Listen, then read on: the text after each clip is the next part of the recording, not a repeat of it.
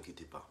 Lorsque je vous donnerai Eretz Israël, je vous libérerai des six nations qui sont face à vous, qui vous causent tant de problèmes. Le rabbi de Babich explique ces six nations font référence aux six pulsions émotionnelles que nous avons tous en nous, qui font partie de cette âme-là, pulsionnelle, cette âme animale que nous avons en nous. Il y a différentes façons de le faire. On peut les faire partir, on peut les affiner, les travailler. La meilleure façon de faire disparaître toute tentation, tout désir, toute pulsion négative, c'est tout simplement de travailler, d'affiner ces potentiels émotionnels que nous avons en nous. Et de cette façon-là, les enrôler pour notre, euh, ce que nous avons à faire, ce qu'il y a de plus concret, notre attachement à Dieu. Bokertov les bonjour à toutes et à tous, je suis infiniment heureux de vous retrouver en cette magnifique matinée que Dieu nous offre sur la terre. J'espère que vous allez bien, je vous invite à partager, je vous invite à liker, à commenter, à vous abonner sur les différentes chaînes, que ce soit YouTube, sur Facebook, sur Instagram, etc. N'hésitez pas, c'est très important. Et nous sommes également présents sur les différentes plateformes audio, podcast, sur, euh, tous les supports. Donc, quoi de mieux que de partager et de vous abonner à toutes ces chaînes? Nous étudions le Tania du jour et celui de Shabbat, juste après ces quelques notes de Nigun.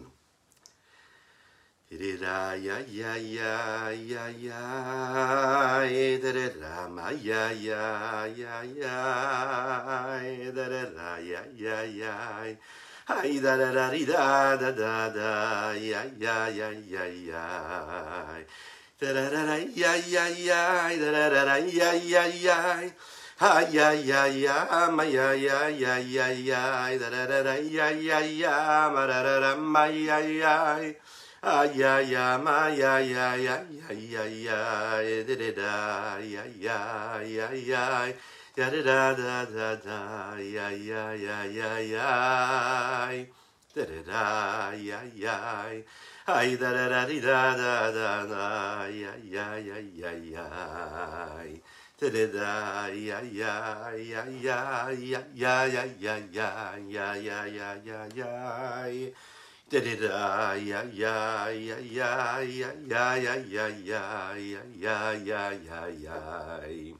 Boker Tov les Koulam à ceux qui nous rejoignent sur les différents réseaux, que Dieu vous bénisse. D'ores et déjà, on peut se souhaiter Shabbat Shalom. Nous allons commencer tout de suite à parler de ce Tania. Alors nous le savons, le Mohar Shalit à la lèvre, le cerveau maîtrise les émotions, les pulsions, le cœur. Le problème, c'est que on peut, et on peut être amené, dans certaines situations, à légitimer l'action qui n'est pas la bonne, le choix que nous avons fait. On peut le légitimer, en ben, trouvant des circonstances atténuantes, en trouvant des excuses. C'est l'histoire du Admour Tsaï qui un jour a reçu. Admour Tsaï c'était le fils du rabbi Shneur de Liadi, le deuxième rabbi de la dynastie Raban. Il a reçu en entrevue privée, ce que nous appelons la Yechidout, euh, personnes qui venaient le voir pour lui poser des questions, lui demander des conseils, des bénédictions. Il s'est arrêté soudainement et il a commencé à dire Teilim, il a refusé de recevoir les gens, et il s'est concentré sur son livre de Teilim, il a déversé son âme. Tous les chassidim qui étaient autour se sont souciés de cette situation-là, et pensaient qu'il y avait quelque chose de grave qui s'était passé.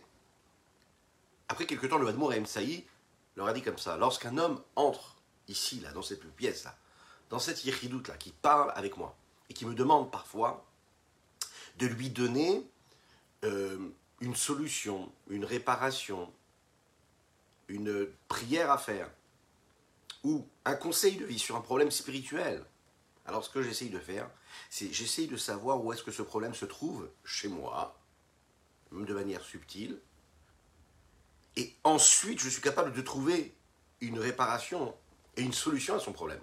Si je n'arrive pas à voir ce problème-là chez moi, alors à ce moment-là, je n'arrive pas à trouver de réparation et de conseil à lui donner. Le problème, c'est que parfois, il y a des chassidim, il y a des personnes qui rentrent dans ce bureau et qui me posent des questions et qui me demandent des conseils qui concernent des problématiques qui sont très profondes, qui sont parfois très basses, très graves. Et quand j'ai entendu ça, et que j'ai eu cette demande de conseil, je me suis dit, alors il va falloir que je cherche en moi cette chose aussi grave. Et le fait d'imaginer que je pouvais avoir quelque chose aussi grave en moi m'a fait vraiment très très très peur. cette peur-là m'a donné envie, enfin, m'a dirigé vers ce livre de Teilim, afin que je puisse demander à Dieu de m'aider. C'est la raison pour laquelle j'ai arrêté les entrevues pendant ce moment-là. C'est ce que nous dit le Tania ici. Pour vraiment comprendre, pour juger son prochain, il faut être à sa place. Alors, est-ce que ça veut dire que comme je dois être à sa place, je dois justifier ce qu'il est en train de faire? Non. Je ne dois pas le juger, mais en aucun cas je ne dois justifier. Et ça, c'est très intéressant. C'est la différence et c'est la nuance que nous allons voir ici. Il faut se mettre à la place du prochain, il faut le juger positivement. Mais ça réveille un deuxième problème. Lorsque je suis en train de trouver des circonstances atténuantes et je justifie le comportement d'autrui, alors, quelque part, je lui donne une forme de légitimité. Oui, ce qu'il a fait, il avait ses droits, puisqu'il a des circonstances. Puisque si j'étais à sa place, peut-être que là où il se trouve, avec les moyens qu'il a, avec l'éducation qu'il a reçue, la psychologie qu'il a, peut-être qu'il ne peut pas faire autrement. Donc il y a des excuses à cela. Je vais trouver des réponses. Je vais trouver des excuses. Les conséquences, elles peuvent être destructrices, dévastatrices, lorsqu'on est dans ce système-là. Pourquoi? Parce qu'en lieu et place de l'arrêt total de cette faute-là, le fait de trouver toujours des excuses, ça peut m'amener à plonger dans cette faute-là et à m'habituer à vivre avec cette faute-là parce que j'ai des excuses. Qu'est-ce qui va faire et qui va me permettre de complètement faire disparaître cette tentation-là que j'ai ou cette, cette faute que je peux commettre de manière inadvertante et qui ne deviendrait pas quelque chose d'habituel et de constant chez moi c'est vraiment le fait de mettre le doigt sur le problème et de dire voilà, ce qui a été fait est grave. De ne pas toujours justifier. Lorsqu'on est parent, lorsqu'on éduque nos enfants, lorsque l'enfant ne se comporte pas comme il faut. D'un côté, on va accepter les excuses qu'il est capable de trouver pour justifier son comportement. Et d'ailleurs, parfois, nous-mêmes, on est amené à cela. On va lui trouver des excuses face à son comportement. C'est son professeur, c'est ses copains de classe, c'est sa situation psychologique, humaine. D'un autre côté, on se dit, mais si je suis en train de permettre ce qu'il est en train de faire, et de lui trouver des excuses à son comportement, je suis en train de légitimer et de cachériser, entre guillemets, son comportement, et l'enfant peut prendre ça pour argent comptant, il va se dire, ok, très bien, je peux me comporter de cette façon-là, de toutes les manières, il n'y a rien de grave. Donc on est entre les deux. C'est donc la question qu'il faut essayer de comprendre ici, on va essayer d'y répondre. Si je comprends la faute de l'autre, pourquoi est-ce que je le définis comme étant quelqu'un qui est un impie, quelqu'un qui faute? S'il a des excuses, ben, il n'est pas considéré comme un fauteur. Un fauteur, c'est quelqu'un qui a la possibilité de faire l'inverse et qui fait pas ce qu'il faut, qui choisit de faire le mal. Mais s'il a des excuses, ben, c'est pas de sa faute. Hein, comme un enfant qui dit, mais c'est pas de ma faute, c'est celle des autres. Donc il y a toujours la faute de quelqu'un ou de quelque chose dans notre vie.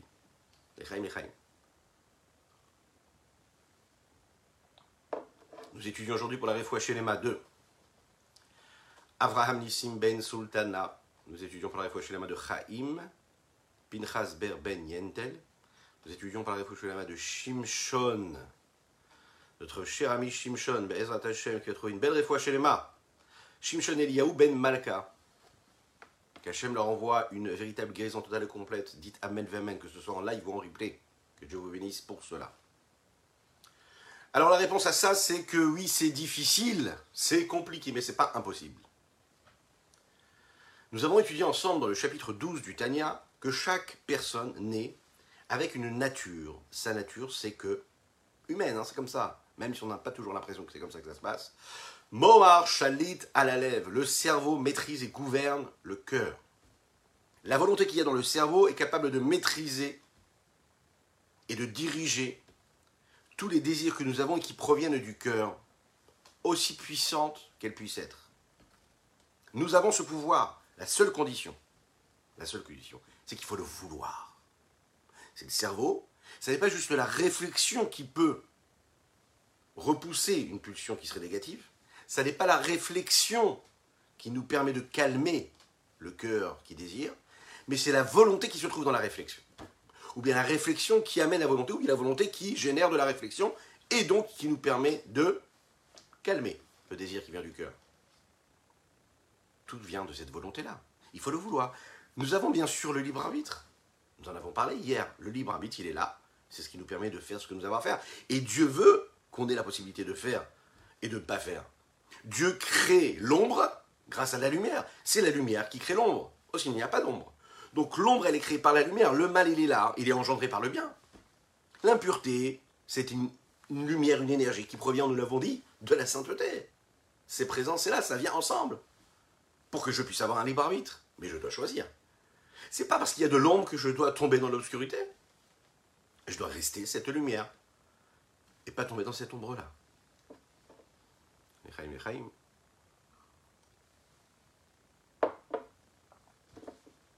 Il y a des épreuves qui sont difficiles à relever.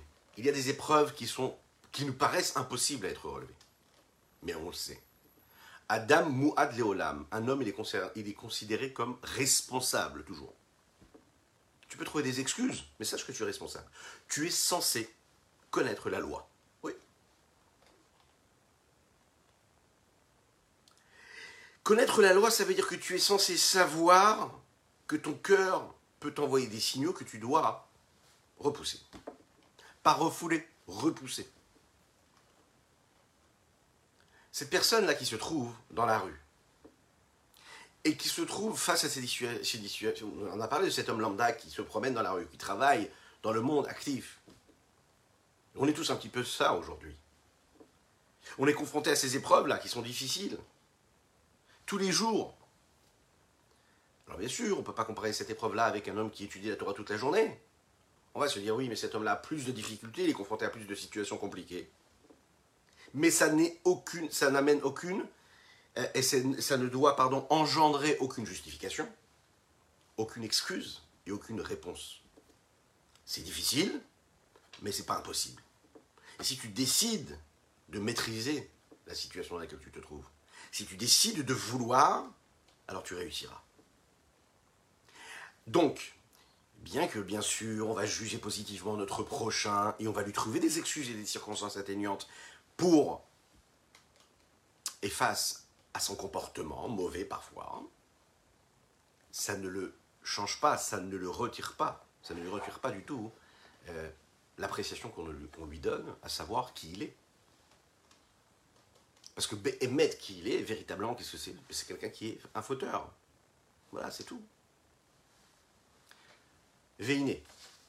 Behemet, le Rabbi Zalman nous le dit ici dans les mots, Behemet, il faut savoir que véritablement, bien qu'on ne doit pas justifier la faute qu'il a pu faire, qu'il a pu accomplir, il faut bien le savoir, il ne faut pas alléger cela.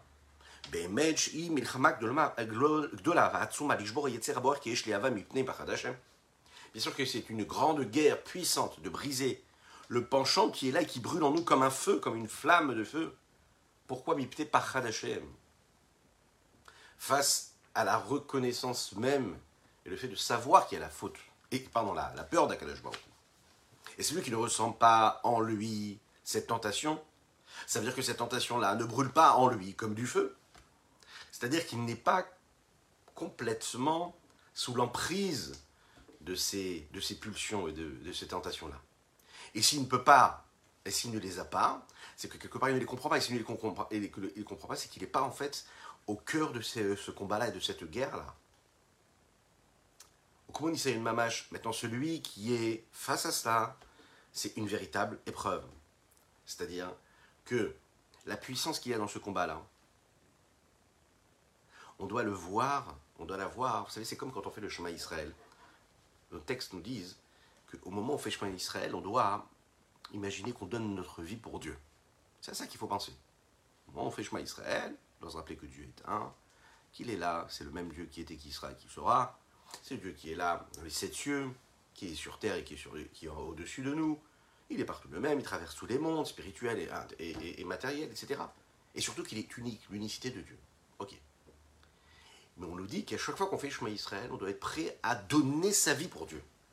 Donner sa vie, sanctifier son existence pour Dieu. Ce qu'il faut savoir ici, on l'a étudié ensemble il y a quelques temps,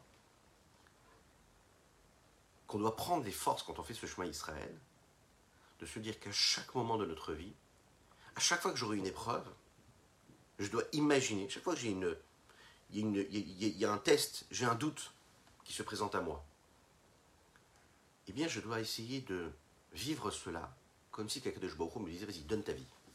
Tu fais vraiment Messirut Nefesh. Le Messirut Nefesh, donner sa vie, c'est pas juste quand quelqu'un vient avec un, pistolet, Khalila. Non, Messirut Nefesh, c'est sur chaque moment de notre vie. Sur chaque pulsion qui se présente à toi.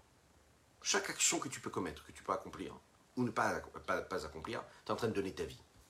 Le fait de donner de l'importance comme ça aux épreuves, vous savez ce qui se passe? Ça nous donne aussi beaucoup plus de force de les combattre. Lorsqu'on se dit, ah ben c'est une petite épreuve, et que si je réussis à traverser cette épreuve-là, il n'y a rien de si important, ben, vous savez ce qui se passe? Eh ben on trébuche. On n'est pas capable de se confronter à ce problème. Parce qu'on se dit, c'est pas méchant, de toute façon il y a plus grave, Dieu va m'envoyer encore des épreuves. Pas du tout. Chaque petite épreuve, chaque petit test que nous avons dans notre journée, tu peux faire ou ne pas faire, tu peux prier bien ou moins bien, tu peux étudier ou ne pas étudier, tu peux regarder par ici ou ne pas regarder. Des petits tests. Tu donnes ta vie en fait. Dieu considère qu'au moment où tu as choisi le bien et tu n'as pas fait le mal, même si des fois c'est un petit mal a priori, eh ben tu as donné ta vie. Et on considère ça comme si tu avais vraiment donné ta vie. Donc il faut le vivre comme véritablement une véritable épreuve. Il faut lui donner de l'importance à cette épreuve-là. Parce que cette tentation dans laquelle on est et face à laquelle on se trouve, est tellement puissant qu'il est considéré comme l'épreuve de la vie. Il y a tout qui se joue dans chaque petite chose de notre vie. Il faut donner de l'importance à chaque petite chose. À tel point que tu dois t'imaginer comme si que Dieu te demandait ici maintenant de donner ta vie pour lui. Ah mais qu'est-ce que c'est? C'est juste une pulsion qui est montée. Qu'est-ce qu'il y a? Si je la, je la repousse, vraiment, c'est comme si j'allais donner ma vie? Eh ben oui. Ici on te dit, sache qu'à ce moment-là, quand tu repousses, quand tu refuses la mauvaise pensée, la mauvaise parole, la mauvaise action, à ce moment-là, tu es considéré comme si tu avais donné ta vie pour Dieu. Mais car, c'est la raison pour laquelle. C'est quoi la dame, les filles mais comment C'est la raison pour laquelle. Chaque homme, peu importe là où il se trouve, à son niveau, dans quel niveau il se trouve et son degré dans le service de Dieu, peu importe son niveau, il doit sous-peser, il doit vérifier, il doit tester, il doit se tester soi-même et se dire est-ce que je sers Dieu en fonction des forces que j'ai, des potentiels que j'ai Et est-ce que je mène un combat véritable? Est-ce que je fais vraiment la guerre? Est-ce que vraiment je fais la guerre? Ouais. Est-ce que je, je vis cette épreuve comme il faut ou est-ce que je le mets de côté comme ça et que je ne fais pas attention? Et qu'en fait, le fait de ne pas y prêter attention, c'est une autre façon de l'accepter. Et de tomber dans le panneau un petit peu. Lorsqu'on jauge et qu'on juge une personne, que ce soit une personne qui est capable de se donner et qui se donne de l'estime à lui-même, ou bien une personne qui est capable de donner de l'estime aux autres, on ne peut pas fixer et décider quelle est son estime en fonction de critères superficiels. Pour juger les gens comme il faut, il faut non pas juger seulement l'acte face à l'acte, c'est-à-dire l'action face aux actions, mais principalement combat contre combat. Qu'est-ce que ça veut dire? Difficulté face à la difficulté. La personnalité de chacun, elle n'est pas jugée en fonction de ce qu'il est capable de objectivement réussir à avoir, mais seulement avec les potentiels, avec les efforts subjectifs qu'il a investis. Et c'est en fonction de cela que je peux le juger. Donc en fait, on est tous à ce niveau-là. On ne juge pas par rapport à ce que tu as fait, on juge par rapport à ce que tu es en mesure de faire, tu aurais la possibilité de faire, tu as la possibilité de faire, et qu'est-ce que tu as fait? Comprenez un peu ici c'est la raison pour laquelle on ne doit jamais juger une personne par rapport à ce qu'elle fait. Parce que d'où tu viens, qu'est-ce qu'elle a comme potentiel, cette personne-là? Qu'est-ce qu'elle a comme potentiel émotionnel, intellectuel? Peut-être que si lui tombe, c'est parce que son potentiel, il est à un niveau où très rapidement il peut tomber. Alors que l'autre personne, elle peut ne pas tomber tout de suite, elle a un potentiel de combat beaucoup plus fort, d'énergie, et elle tombe rapidement. Là, on va lui en vouloir beaucoup plus. Donc on ne te juge pas par rapport à l'action, on te juge par rapport à ce que tu es capable de mener comme combat. Ça, c'est un point qui est très intéressant.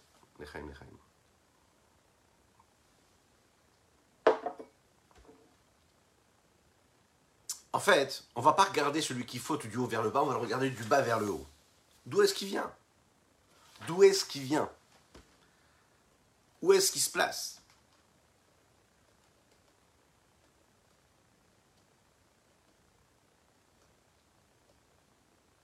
Ça, c'est un point qui est très intéressant. Il faut approfondir cette idée-là.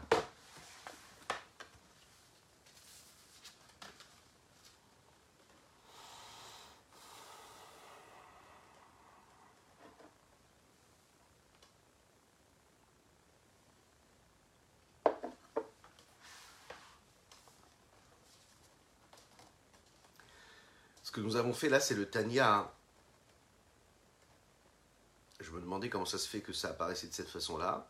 Pour ceux qui suivent dans le texte, nous avons, parce qu'en fait c'est les deux mêmes mots, le Tanya d'aujourd'hui le Tanya de Shabbat, commence par le mot Veine Behemet. Veine Veine et puis j'ai commencé celui de demain, avant celui d'aujourd'hui. Mais c'est le même sujet qu'on est en train d'aborder.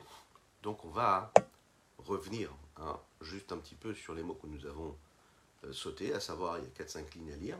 On va les lire tout de suite ensemble si vous le voulez bien. Ça commence par Veine Behemet Pashim Milchama, mais Veine Behemet Gam Mishu Mechuma Meod. D'accord? C'est quelques lignes juste avant. La personne pour laquelle il y a plus de difficultés, il le dit ici comme ça dans les mots, Veine. Plus de difficultés parce qu'en fait, dans sa nature, il a plus de difficultés. On n'est pas tous euh, logés à la même enseigne, c'est comme ça qu'on dit. Hein. Betivo, celui qui a des penchants qui sont forts, qui sont puissants, Parnasato Idiot, mais je fais Kranot Kolayom, et qui toute sa vie, c'est-à-dire qui passe sa, sa journée est confronté à cela, il est face à cela. Il est dans le monde, il est sur la place du marché, façon de parler. Alors, on ne peut pas dire qu'il doit avoir, et on ne va pas lui trouver des circonstances par rapport à ce qu'il a fait. Pourquoi? Parce que si tu as fait une faute, tu t'es considéré comme un rachat. Vraiment, tu es un rachat. Ah, j'ai des excuses, c'est pas grave, je suis considéré comme un rachat. À la Sheren, Pachad Elohim vont lui reprocher de ne pas avoir la faute de la, la peur d'Akadosh Baruch de Dieu devant lui.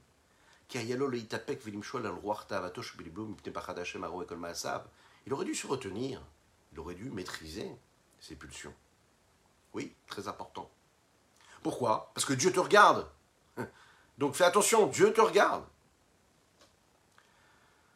Et chacun et chacune d'entre nous, nous avons la possibilité de vivre de cette façon-là. Comme il est dit plus haut, qui a moar chalit à l'élève, le cerveau maîtrise le corps, bétol dato, dès sa naissance. Peu importe qui nous sommes, il faut le savoir, que nous avons cela en nous. Nous avons cela en nous. On a la possibilité de mener ce combat. Et on a la possibilité, peu importe notre niveau, de, nous rappeler toujours qu'Akadosh où il est devant, qu'Akadosh il regarde ce qui se passe, il sait ce qui se passe, et bien il nous, juge en fonction de ce que nous faisons ou pas. Depuis que nous sommes tout jeunes, nous sommes nés avec cela. Donc, ne pas trouver d'excuses. Revenons donc à notre Tania. Et l'idée, elle est racontée ici par un homme qui s'est retrouvé un jour face à cette échelle de valeur dont nous avons parlé les derniers jours. Euh, et en fait, ce qui nous rappelle qu'il y a l'échelle, si vous voulez, de l'effort, et il y a l'échelle du résultat. Si on regarde le résultat, en effet, on n'est peut-être pas tous à la plus haute marche du résultat. Mais si on regarde sur l'échelle de l'effort, où est-ce qu'on se place? Où est-ce que tu te places dans cette échelle-là? Vous savez, celui qui est déjà tout en haut de l'échelle du résultat. Mais pour atteindre cette échelle de résultat, il est entre guillemets bien né. Il a eu plus de facilité dans la vie. Et donc, sur l'échelle des efforts, il a dû fournir, il a dû monter deux ou trois marches. Dans la vie active, regardons ce qui se passe dans le monde. Une personne qui a la possibilité d'hériter, et un héritage. Il commence déjà sa vie, sa vie pardon, avec ce qu'il faut. Il a ce qu'il faut, il a le matelas qui lui permet de de produire, d'évoluer, financièrement en parlant. Mais qu'est-ce qui se passe? Il commence sur une échelle déjà très très avancée de résultats, qu'on le veuille ou non. Pourquoi? Parce que sur l'échelle de l'effort, il a dû monter juste une ou deux marches. On lui demande juste de ne pas faire trop de dégâts, hein, de garder ce qu'on lui a donné en héritage. Mais celui qui est né tout en bas de l'échelle des résultats, eh sur l'échelle des efforts, on va le juger sur ça. C'est-à-dire, attends, où est-ce que tu en es dans cette échelle d'effort Si cet homme-là est tout en haut de l'échelle de l'effort, il aura beaucoup plus de mérite que celui qui est né déjà en haut. Donc peu importe ce que tu as aujourd'hui, on ne te juge pas par rapport à ce que tu as, mais par rapport à ce dont tu viens. D'où tu viens?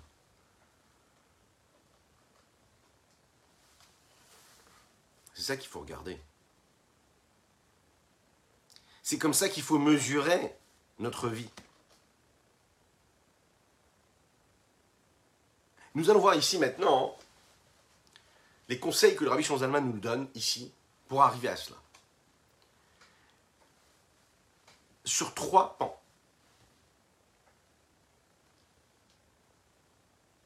Il est dit comme ça qu'un homme doit régir sa vie d'un côté dans le sourméra, de l'autre côté dans le hassetov. S'écarter du mal et faire le bien. On va commencer par le bien. Comment faire le bien? Quelles sont les actions de l'homme qui lui permettent d'évoluer sur cette échelle-là? Dans le hassetov, il y a, par exemple, faire une bonne tefila. Il y a étudier un petit peu plus que je peux. Il y a faire la tzedeka un petit peu plus que je ne pourrais, que je n'imaginerais. Hassetov, c'est-à-dire que on part d'un postulat où un homme qui a décidé de servir Dieu, d'accomplir la Torah et les mitzvot, et qui fait attention à ne rien faire de mal, que ce soit quand il étudie, que ce soit quand il prie, que ce soit quand il fait Gimilut Rasadin qui donne la Tzedaka, il y aura un travail à fournir, un surplus de travail qui lui permettra de ne pas avoir besoin, quelque part, d'être trop dans le fait de s'écarter du mal. Il aura tellement investi dans le bien que le mal aura beaucoup moins de place. Trois fois par jour, nous faisons la tfila. Le matin, le midi et le soir. Shacharit, Mincha, Arvit. Au moins, si ce n'est pas plus. On doit faire un effort pour aller prier en minyan. Avec dix personnes. Très important. Dès l'instant où on a décidé de faire nos trois prières, en temps et en heure, et de le faire en minyan.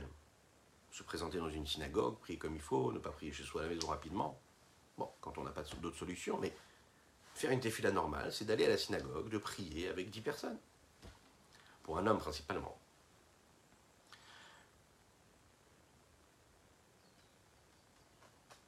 Est-ce qu'un homme qui vient une seule fois dans l'année faire sa tefila le jour de Kippour peut être au même point, au même niveau que cet homme-là qui vient tous les jours faire la tefila à la synagogue en Minyan. Quand on réfléchit à l'effort, par exemple, de cet homme-là qui a besoin, de, qui vient prier une fois dans l'année, quand vous posez une question, ça arrive, parfois on pose une question à un chanteur, à un acteur, une personne qui est très éloignée, quel est votre lien avec le judaïsme ah, Je vais une fois à la synagogue par an. Alors on pourrait sourire, se dire, ah il est marrant quand même quoi. Pour lui, c'est ça son lien au judaïsme. On pourrait le dénigrer. Je vais à la synagogue le jour de Kippour. C'est mon lien avec le judaïsme. En réalité, il faut savoir que là-haut, dans le ciel, on danse quand on entend un juif qui parle comme ça. Vous allez me dire, mais pourquoi Et on pourrait avoir tendance à dénigrer, à dire, mais il est marrant, c'est ça son judaïsme? Juste un jour par an, aller à la synagogue. Mais en fait, non. Parce qu'il faut savoir que cet homme-là, qui vient une fois par an à la synagogue, sur l'échelle des efforts, il a un niveau très très très très très élevé. Imaginez l'effort qu'il faut fournir pour un homme qui est très éloigné de la Torah et des mitzvot, de passer outre la timidité, la honte qu'il peut avoir, qu'il peut ressentir. Le combat permanent qu'il doit fournir pour se dire j'irai à la synagogue le jour de Kippour. Alors qu'il sait très bien qu'il peut être jugé, qu'il va être jugé. Un homme qui est très éloigné de la Torah, ça va lui demander énormément d'efforts, bien plus d'efforts que cet homme-là qui vient tous les jours à la Tefila. Donc pour lui, Ce moment où il vient à la choule, qui vient à la synagogue pour faire sa prière même une fois dans l'année, ça a une valeur inestimable. Attention, on n'est pas en train de justifier, comme on l'a dit tout à l'heure. Mais il faut savoir que sur cette échelle d'effort, il dépasse n'importe qui qui vient tous les jours à la Tefila.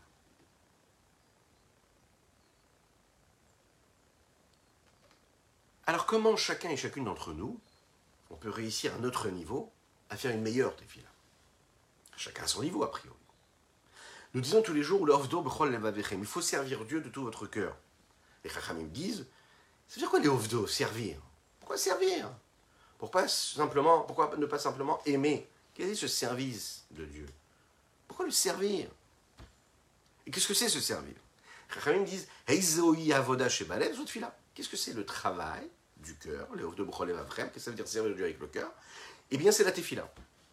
La définition même de la avoda, elle nous apprend vraiment qu'il y a un effort à fournir. Ça ne va pas se faire comme ça. C'est intéressant, parce que lorsque l'on parle du cœur en général, aimer, bah, aimer c'est quelque chose qui s'impose. C'est-à-dire quoi? Je vais travailler pour aimer? Je dois faire un effort pour aimer? C'est où j'aime ou j'aime pas. J'aime cette personne ou je l'aime pas. J'aime cette chose-là ou je l'aime pas. Qu'est-ce que c'est Je dois travailler pour aimer. Eh bien, par rapport à cela, on voit très très bien quand même dans notre vie, on apprend à aimer aussi. On nous demande d'aimer Dieu et de travailler sur soi pour l'aimer. En effet, ça va pas venir comme ça. Ah, je l'aime pas, j'apprécie pas. Je lis la Gemara, mais ça me plaît pas, j'aime pas. J'étudie ce texte, j'aime pas, ça ne me parle pas. Mais est-ce que tu as travaillé pour l'aimer? Ou les tu dois travailler. Il faut un effort particulier. Le Zohar dit Sha'at tzlota, sha'at krava. Le moment de la tefila, c'est un moment de combat. Plus on s'investit dans la tefila, et plus on se rend compte que c'est difficile de prier. Pourquoi? Parce que plus on rentre dans ce monde-là de la prière, de l'introspection, plus on veut investir des énergies que nous avons en nous pour nous rapprocher d'Akadosh plus on doit combattre. On doit combattre la subtilité raffinée qu'il peut y avoir dans les différents niveaux de notre âme qui s'expriment à travers cette effet-là. Plus on se raffine, plus on se rapproche de Dieu, plus on se rapproche de la vérité, et plus on voit ce qu'il y a de négatif en nous. Et plus on voit ce qu'il y a de négatif, et plus on voit, et plus on, on a besoin de faire appel à plus de force, plus d'armes, et plus d'armes on enrôle, plus de, soldats il faut. Et plus de soldats il faut, plus de combats il y a. Et plus de combats, et plus c'est difficile. Les Chachamim disent comme ça hein, qu'il faut même aller jusqu'à Admitsuyen Nefesh. Parce qu'il nous dit qu'il faut servir Bechol Levavecha, Bechol Nafshecha. Il faut prier de tout son cœur. Il faut servir Dieu de tout son cœur, mais aussi de toute son âme. C'est pas de toute son âme ça veut dire jusqu'à donner toute ta vie. T'épuiser pour prier Dieu. T'épuiser. Le Rav Nissan, le Nissan qui était le mashpia de la yeshiva de Brunois, pour ceux qui connaissent, ici en France. La yeshiva de Brunois, c'est une yeshiva qui a été fondée par le Rabbi Shalom Dovber, ensuite Rabbi Yosef Yitzhak, dirigé par le Rabbi ensuite. Rav Nissan Nemanov, qui était un homme qui a Maintenant, cette yeshiva est dirigée par son fils et ses petits-enfants également, qui a donné sa vie en Russie pour diffuser la Torah et la Chassidut. C'était un homme qui, qui servait Dieu, vraiment ce qu'on appelle un Oved Hashem. Et on raconte comme ça que quand il priait un jour, une personne qui est passée devant lui, qui soulevait son, talit. Derrière son talit, on le voyait prier. Il était rouge, rouge de transpiration et de concentration on imagine un petit peu ce que ça doit être. C'est ça prier. Ça veut dire donner toute sa vie, donner toutes ses énergies. Se concentrer par exemple pendant la téfila à 100%. Ah, on parle même pas de ne pas toucher au téléphone, de ne pas répondre aux messages, de ne pas répondre aux appels, de ne pas regarder euh, son WhatsApp pendant que le Chali Artibor fait la Hamida, fait la Khazara, ou parce qu'on est un petit peu en avance sur la téfila ou des choses comme ça. Ça, on parle même pas de ça. Une fois qu'on a réussi ça, chacun à son niveau, prier Dieu, se concentrer dans la tefila à 100%, diriger son cœur, penser vraiment à Dieu. Parfois on se demande, mais, qu'est-ce que ça veut dire penser à plus qu'on pense? Ben voilà, on lit, voilà. Ah, tu comprends pas tout ce que tu dis, bon d'accord. Alors tu vas essayer de comprendre tout ce que tu dis. Et une fois qu'on comprend ce qu'on dit, bon, à différents niveaux. Quand tu apprends déjà la traduction des mots, à ce moment-là, tu arrives à comprendre un petit peu ce que tu es en train de dire. Comment tu fais attention à faire sortir chaque mot de ta bouche comme il faut, à prononcer, à articuler chaque lettre? Tu vas voir qu'en regardant les mots, les mots vont commencer à danser entre eux. Ce sera des flammes de feu qui se présenteront à toi. La plupart du temps, qu'est-ce qu'on fait quand on fait la tefila? On dit comme ça les mots rapidement, rapidement, rapidement. On doit vite finir parce qu'on a plein de choses à faire. On a oublié qu'en fait, toute notre raison de vivre, toute notre raison d'être, pourquoi est-ce que Dieu nous a donné un monde dans lequel on doit aller travailler pour gagner notre vie, etc., etc., etc. Tout ça, c'est pourquoi? C'est pour qu'on puisse faire la tefila. Et nous, qu'est-ce qu'on fait? On fait la tefila très vite pour faire le reste après. Mais tout ce qu'on t'a donné dans le monde, c'est pour que tu puisses faire bien la tefila. Je vous rassure, je me parle à moi-même. Hein. Prier en disant chaque mot en fonction de ce que nous disons et en comprenant chaque mot que nous est en train de dire.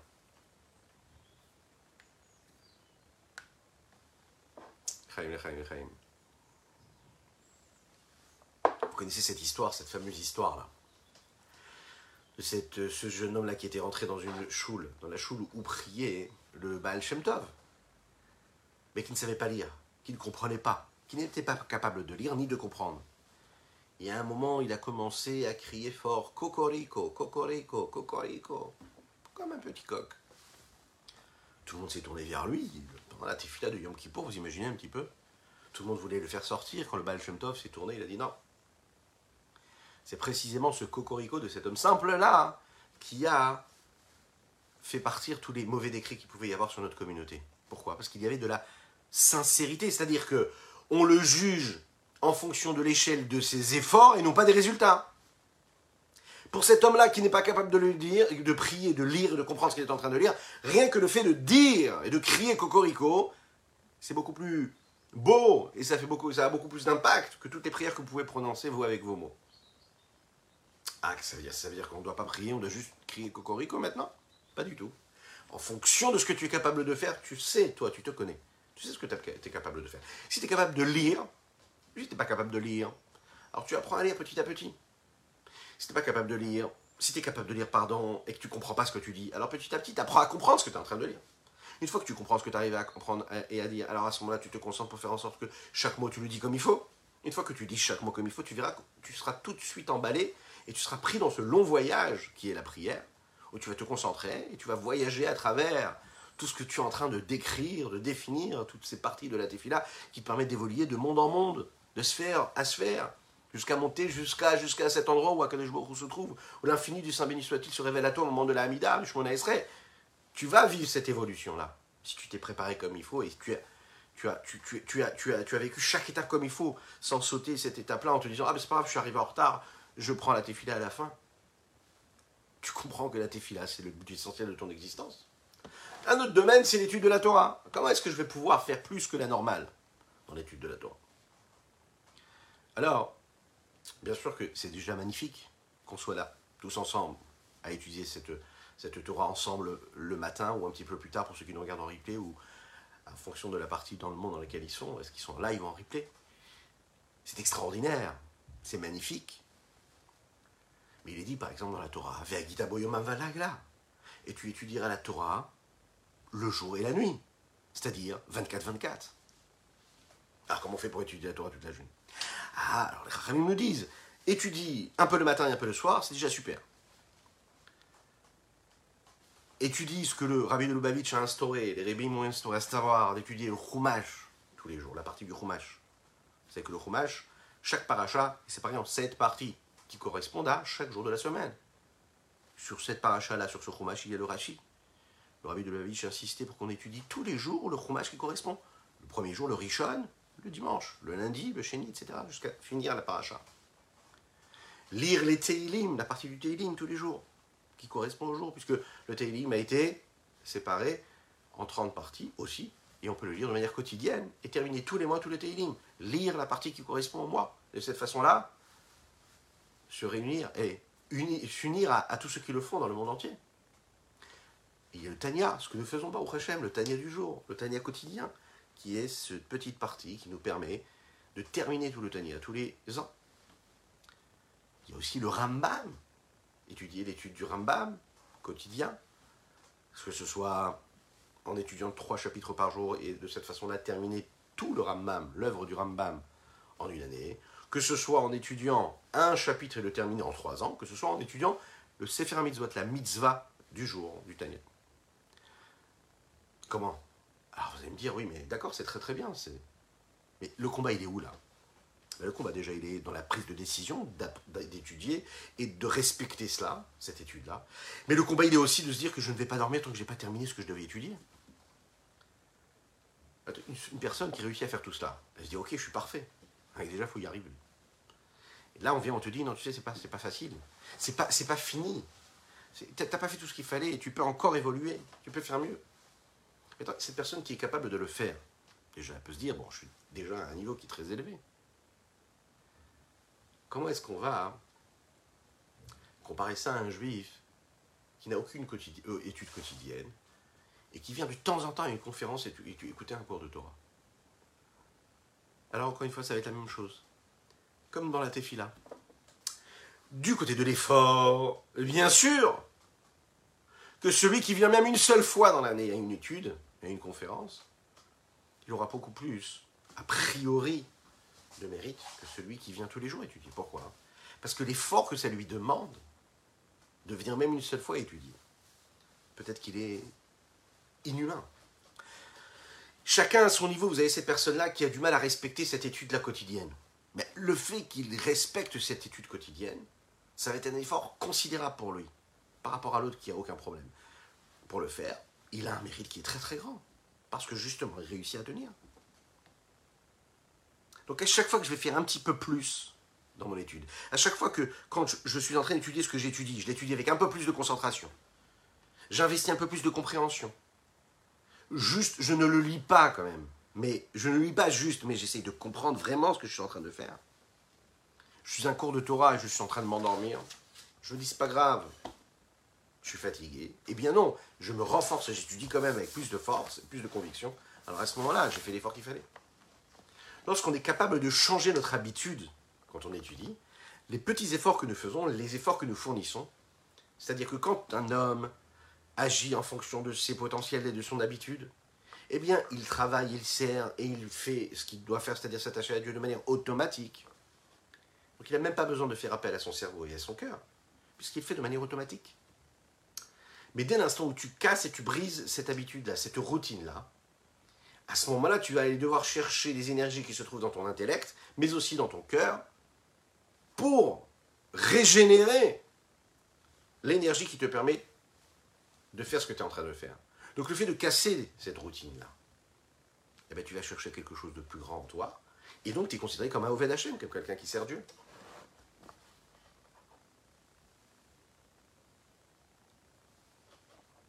Qu'est-ce que c'est un Roved d'Hachem? Vous savez, c'est celui qui est capable de faire un petit peu plus de son habitude.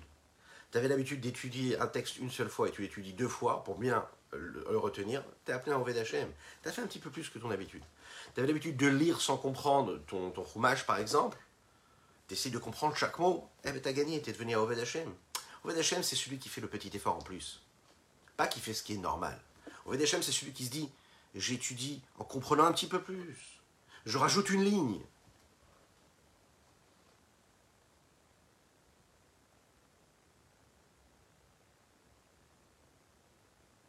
Vous connaissez l'histoire de Rabbi Frida, très très belle histoire qui est racontée dans le traité Irouvine.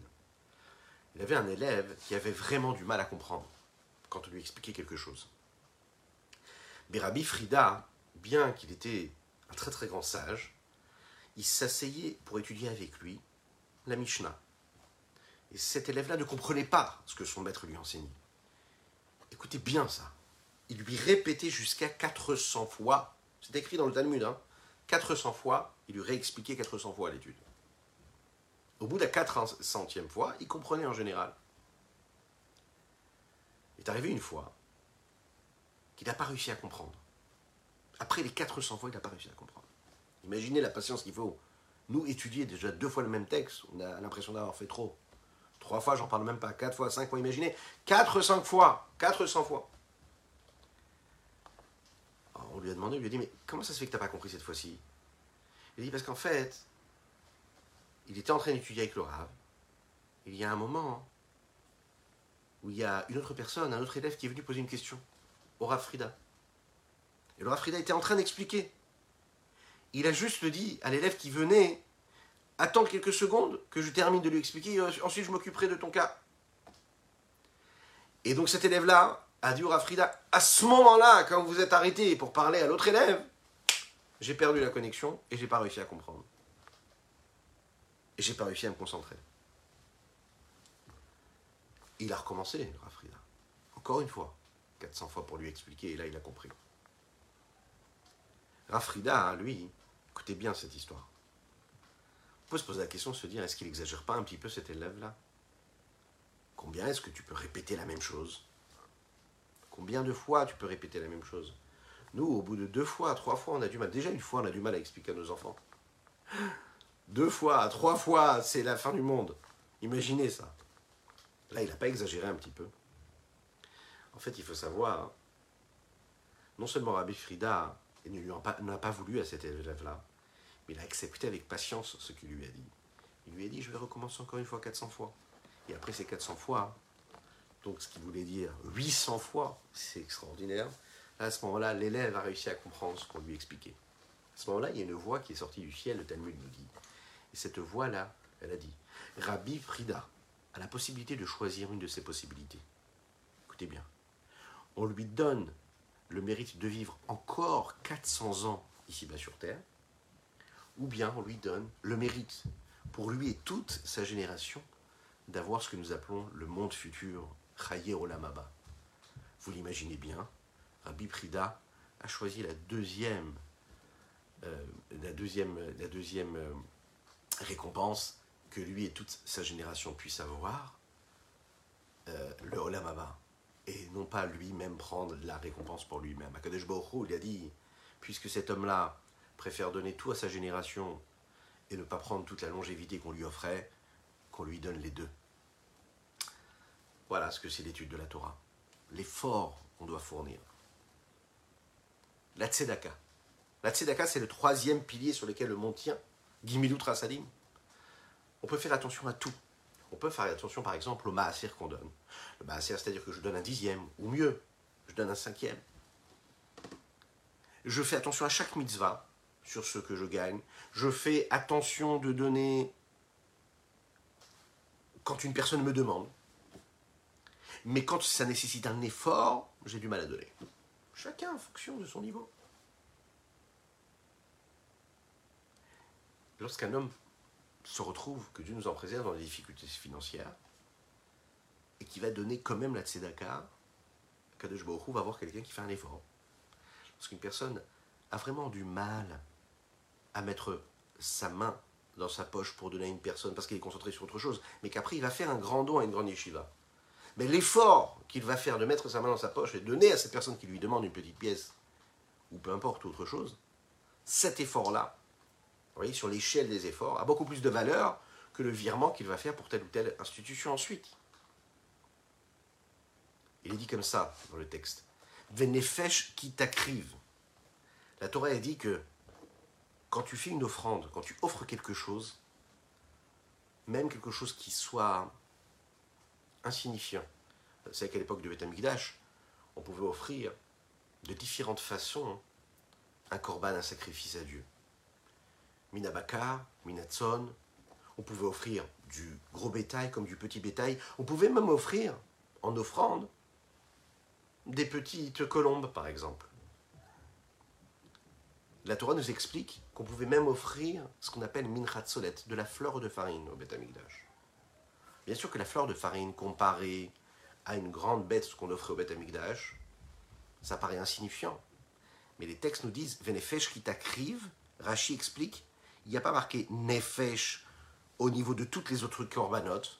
C'est-à-dire que quand on parle des autres sacrifices, on ne dit pas venefesh. Alors que quand on parle de la fleur de farine, on dit venefesh. Pourquoi?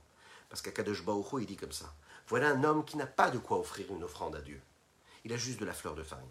Baruch lui dit, tu sais quoi Je considère comme si que tu, avais apporté, tu avais donné nefesh, ton âme.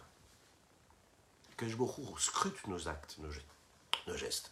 L'homme qui donne le peu qu'il a. Parfois c'est juste un sourire. parfois c'est l'attention, parfois c'est une présence, parfois c'est une petite pièce, mais qui le fait avec sincérité et intégrité, savez ce qui se passe à ce moment-là Le Jborou voit qui donne son âme, beaucoup plus que celui qui va donner des millions, parce qu'il a des millions. Donc, ce que toi tu es en train de donner en fonction de tes, moyens à toi, ça a une valeur inestimable. La question, qu'est-ce qu'on peut faire, nous? Alors, il faut savoir qu'à chaque fois qu'on va donner un petit peu plus qu'on peut donner, à chaque fois qu'on va regarder une personne qu'on n'était pas obligé, obligé de, regarder, à chaque fois qu'on va faire ce petit effort, alors Kadesh Baruch va nous dire, voilà, quelqu'un qui a évolué sur son échelle d'effort, donc sur l'échelle des mérites, il grandit beaucoup plus. Kegon, dans les mots, et on va conclure avec cela notre Tania. Bah voilà, t'as fait avec Kavana une personne qui fait la tefila avec Kavana avec concentration, mamash qui déverse son âme devant Dieu de toute sa force, de toute son énergie. Had nefesh, jusqu'à faire sortir son âme, tellement il donne, tellement il fait d'efforts pour prier comme il faut. Et combattre son corps et son âme pulsionnelle et animale, qui l'empêche d'avoir une bonne kavana, d'avoir une bonne intention, d'avoir une bonne concentration, avec un combat, une puissance réelle ou les vatesham ou les keafar la tefila. Avant la tefila, les ramener à terre, jusqu'à la poussière de la terre, comme de la poussière. C'est-à-dire vraiment les rabaisser au maximum, maximum, maximum, ne pas leur donner de place à ce corps et à cet âme fait un vrai travail de préparation à cette tefila. Que ce soit shacharit, que ce soit arvit, mais des beyomo tous les jours. Donc avant la tefila, se préparer à la tefila comme il faut.